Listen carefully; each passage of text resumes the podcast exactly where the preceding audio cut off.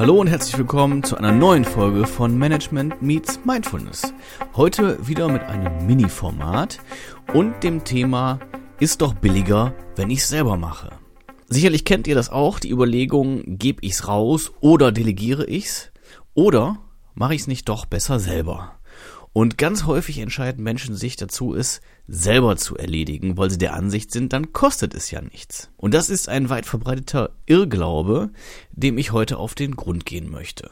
Selbstverständlich ist es so, wenn man nichts anderes zu tun hat und auch nicht die Gelegenheit hat, auf irgendeinem Wege Geld zu verdienen, dann ist es natürlich das günstigste, man tut es selber.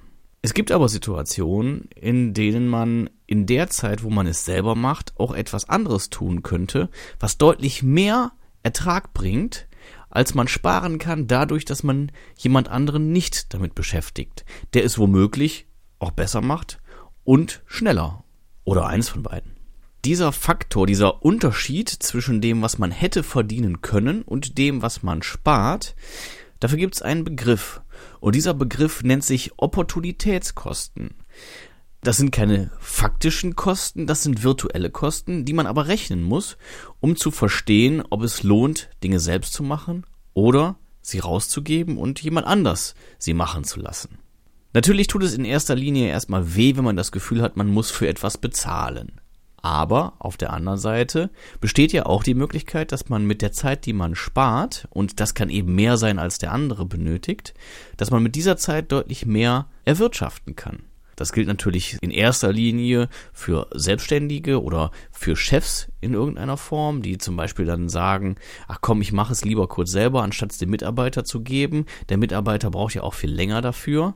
Das mag sein, allerdings steht das Ganze ja in einer gewissen Relation. Jeder Mitarbeiter kostet Geld, das kann man auch beziffern. Und man selber kostet natürlich auch Geld, nämlich das, was man sich selbst ausbezahlt oder das, was man herausnimmt aus der Firma, das, was man verdient, was man an Gehalt verdient. Und deswegen gibt es natürlich auch Stundenkosten. Und jetzt kann man natürlich sagen, ich brauche nur eine Stunde dafür, die kostet aber, sagen wir mal, 50 Euro. Oder ich lasse es einen Mitarbeiter machen, der kostet 25 Euro, braucht aber zwei Stunden. Gut, jetzt sind wir dabei plus minus null. Könnte ich aber in der Zeit, wo ich 50 Euro koste, 150 Euro verdienen, dann sind die Opportunitätskosten in dem Falle, also das, was mir entgangen ist dadurch, dass ich nicht diese Aufgabe erledigt habe, sondern eine andere, liegen bei exakt 100 Euro. Und das ist natürlich jetzt ein recht simplifiziertes Beispiel, aber ihr könnt es euch vorstellen. Ihr könntet, sagen wir mal, ihr seid in irgendeiner Form in der Beratung tätig oder seid Coach und könntet eben eure Stunde für 150 Euro anbieten. Und jetzt entscheidet ihr, dass es äh, viel zu teuer ist, wenn man einen Maler beauftragt und wollt deswegen selbst zwei Räume streichen. Der Maler kostet, halten wir es einfach, 50 Euro die Stunde und ist natürlich viel geschulter, viel flinker als ihr, weiß genau, worauf er achten muss und fliegt dann eben durch den Raum durch in, sagen wir mal, vier Stunden. Das hat also 200 Euro gekostet, wenn ihr den Maler damit beauftragt habt. Also spart ihr 200 Euro. Auf der anderen Seite könntet ihr aber vier Stunden oder vielleicht braucht ihr sogar fünf dafür, weil ihr ja nicht so geübt seid wie der Maler, könntet ihr also fünf Stunden 150 Euro verkaufen. Das sind 750 Euro, die ihr verdienen könntet. Bedeutet, macht ihr es selber, entstehen für euch virtuelle Kosten in Höhe von 550 Euro. Geld, mit dem ihr natürlich viel besser hättet arbeiten können. Und darauf möchte ich an dieser Stelle einfach nur hinweisen.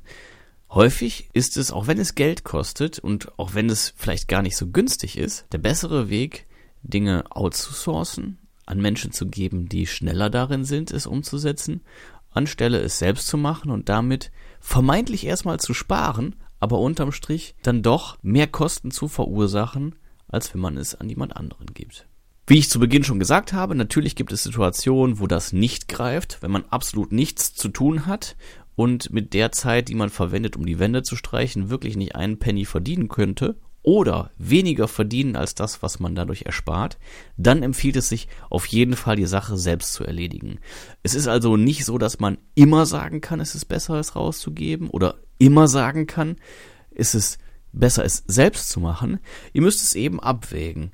Was kann funktionieren? Was ist für euch die einträglichere Lösung? Und darauf möchte ich hinweisen, schaut es euch genau an und lasst euch nicht davon blenden, dass ihr vorrangig etwas spart, weil vorne zu sparen kann bedeuten, hintenrum mehr zu verlieren, als man gespart hat. Das war's für heute. Ich hoffe, diese Mini-Folge regt euch ein wenig zum Nachdenken an oder hilft euch, wenn ihr das nächste Mal wieder vor der Entscheidung steht, mache ich eine Sache selber oder lasse ich sie jemand anderen machen.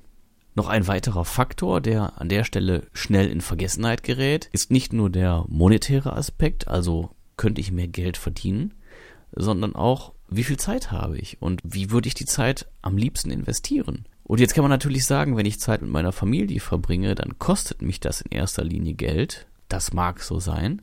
Aber es hat ja einen Wert, der in Geld zwar schwer aufzumessen ist, aber wo man sagen kann, für einen Tag Urlaub, da würde ich durchaus Betrag X bezahlen.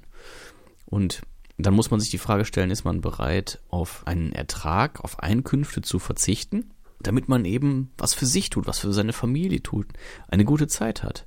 Und ich bin der Ansicht, dass man da sehr schnell an den Punkt kommt und deswegen sagen kann, okay, ich gebe es lieber raus und gewinne dadurch Freizeit für mich. Zeit, in der ich mich auch um mich kümmern kann.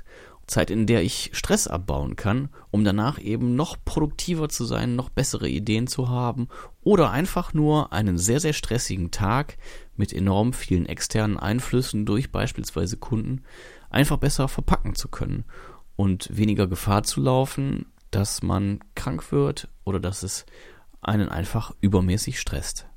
So, das war es jetzt wirklich. Ich danke euch fürs Zuhören. Schön, dass ihr dabei wart. Freue mich, dass ihr uns treu bleibt. Denkt dran, wie gesagt, zu abonnieren, zu liken. Hinterlasst uns Feedback und eure Wünsche über die sozialen Medien oder über die info at m-x-m.net. Das war's, auf Wiederhören und bis bald. Euer Philipp von Management Meets Mindfulness.